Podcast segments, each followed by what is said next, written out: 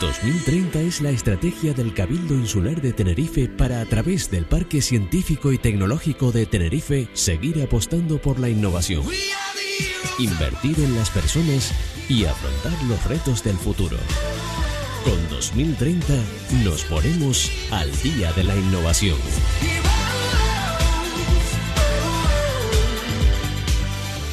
Y hoy nos vamos a interesar por la innovación que se desarrolla en el terreno en la materia educativa, con Alfredo Hernando, que es psicólogo y que es investigador, un ilusionado, un apasionado de la innovación educativa, que desde 2013 dirige el proyecto Escuela 21.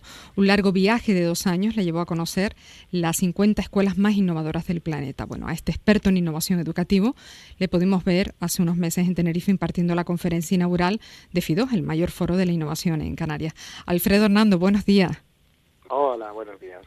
Usted ha recorrido el mundo en busca de colegios innovadores y lo que experimentó lo recogió luego en un libro titulado Viaje a la Escuela del Siglo XXI. En la página, por cierto, en la página de la Fundación Telefónica se, se puede descargar de forma gratuita. Cuéntenos, ¿qué aprendió de esa experiencia? ¿Cómo es esa escuela del siglo XXI?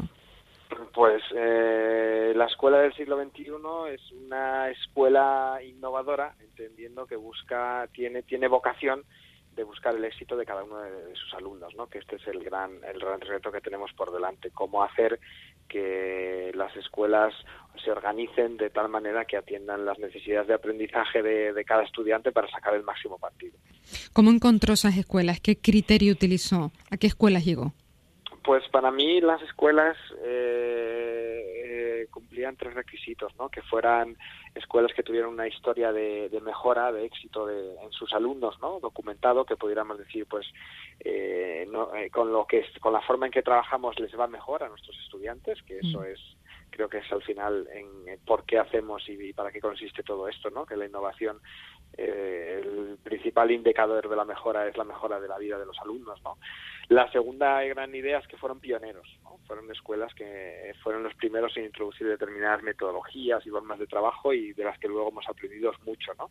Y la tercera es que, bueno, al ser pioneros y al tener éxito habían empezado ya a, replicarse en otros lugares, ¿no? Entonces, eh, es verdad que son escuelas que ya han empezado a, que han creado redes de centros y experiencias y que y de las que podemos seguir replicando y aprendiendo, ¿no? Y cuando hablamos de innovación en la educación, ¿a qué nos estamos refiriendo? Quiero decir, ¿en qué sentido hay que hacer las cosas de otra forma? Pues creo que uno de los de los de las grandes de las, grandes respuestas más rápidas que se pueden hacer de esto es que eh, nos hemos dado cuenta por fin en educación, yo creo que es un discurso compartido por todos, que no todos los niños aprenden lo mismo, de la misma manera, con las mismas necesidades, en el mismo tiempo, en el mismo momento y con el mismo material. Y este es el reto que tenemos las escuelas ahora mismo. Es decir, cómo hacemos para atender en, en, grupos de personas y garantizando la socialización que, que, que, tiene también como función la escuela, ¿no? De, ir y, estar con otras personas y aprender a vivir en sociedad, pues al mismo tiempo adaptarse al ritmo y a las necesidades de aprendizaje de cada uno de los alumnos para, para conseguir lo máximo, ¿no? Entonces, ese es el, el gran conjunto de metodologías de cambio. Al final, se, lo que buscan es eh, mm, despertar lo mejor de cada alumno, ¿no? Y que el principal objetivo sea cómo, cómo acercarse a lo que necesita cada uno de ellos y no cómo es la mejor forma de, de, ordenar las mesas o de entrar y salir aquí ahora, ¿no? sino cómo el horario contribuye para mejorar el aprendizaje, cómo el espacio contribuye para mejorar el aprendizaje. ¿no? Y en materia de herramientas, de técnicas, ¿qué experiencia le parecieron más interesante? Pues creo que la publicación tiene grandes, grandes está, está, muy enmarcada en, buscar lo práctico, ¿no? Entonces mm, eh, creo que eh, ahora mismo en España, en, el ecosistema español están pasando muchas cosas interesantes, pero creo que una de las grandes aportaciones es la metodología de los paisajes de aprendizaje que busca crear itinerarios de actividades distintos para, para distintos grupos de alumnos, mientras que están trabajando todos juntos y que creo que tiene mucho potencial para, para trabajar en las escuelas. Si hablamos de competencias, ¿en qué se están centrando los educadores que están a la vanguardia? ¿En qué se están centrando los educadores a la vanguardia? Con los alumnos. Sí. ¿Qué competencias pues están transmitiendo, trasladando, tratando de que aprendan?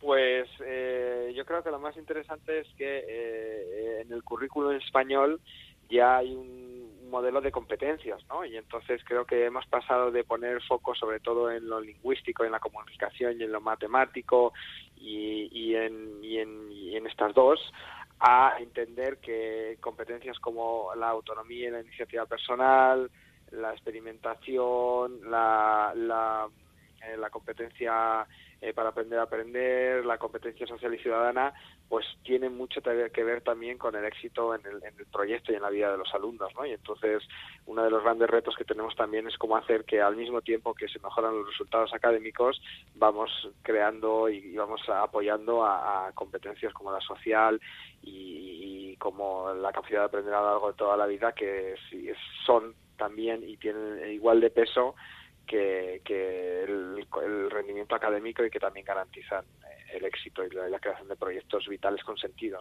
Porque con este nuevo enfoque de la educación, ¿ningún alumno o ninguna alumna se queda fuera?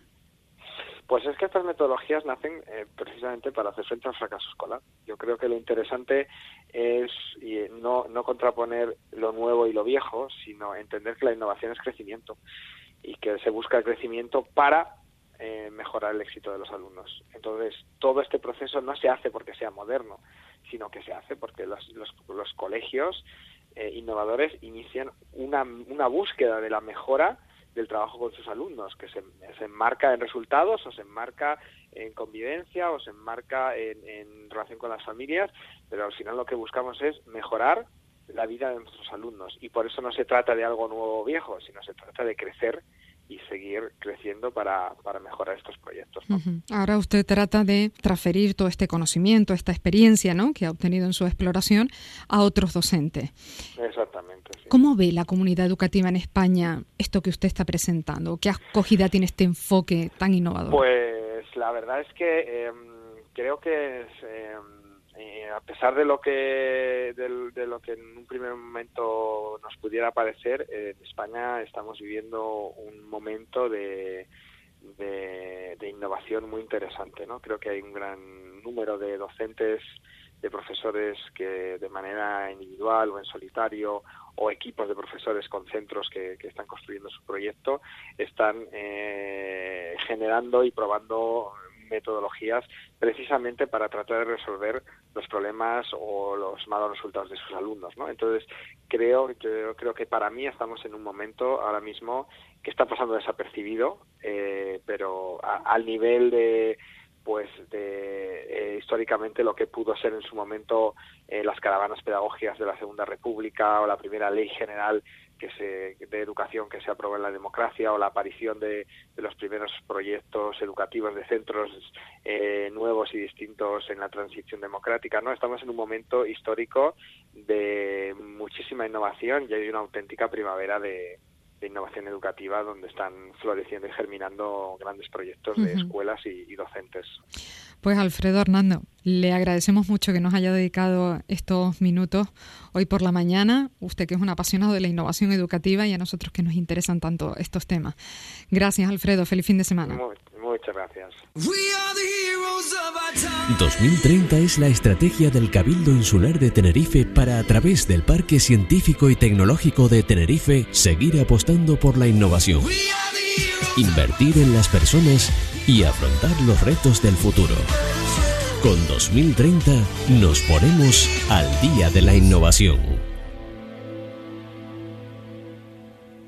El Área Tenerife 2030. Innovación, educación Cultura y Deportes del Cabildo Insular de Tenerife apuesta por la cultura de la innovación, la capacitación y el emprendimiento. Tenerife 2030 es la estrategia del Cabildo Insular de Tenerife desarrollada por el Parque Científico y Tecnológico para seguir apostando por la innovación, invertir en las personas y afrontar los retos del futuro. Programa Tenerife Innova, Parque Científico y Tecnológico de Tenerife. Tenerife 2030. Creamos valor, invertimos en las personas.